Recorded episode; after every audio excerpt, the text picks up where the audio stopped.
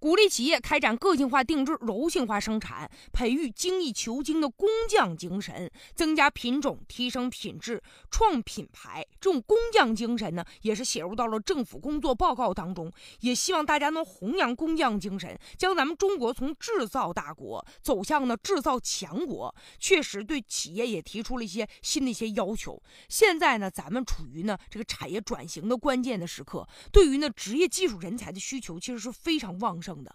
工匠精神也应该得到我们的重视和推崇了。啥是工匠精神呢？我的理解就是啊，把努力把事儿做到最好，然后呢把这个技术变成一种艺术，很享受自己工作的这个过程。你比如说，不管他是一个电焊工还是一个木匠，但是他对自己的职业视作是一种信仰，什么事儿他都希望追求的是细节上的完美，他很热爱自己的工作，这是一种精神。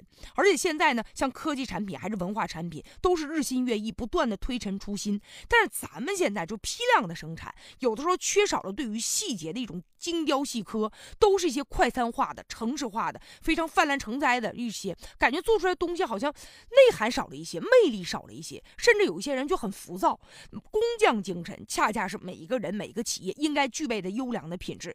咱们再看一看中国人啊，就到日本去抢啥那？抢电饭煲、马桶盖。咱们应该反思，在日本，如果说你被别人称作是匠人、工匠的匠啊，就意味着你已经成为这个行业的佼佼者了，将受到很大的一种尊重啊。所以有一些人愿意十几年。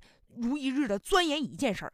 之前网上爆出一个德国车的制造的一个视频，就说怪不得德国车质量那么好，人家车卖的贵，因为这制造的工艺啊，确实是非常让人觉得很惊艳呢。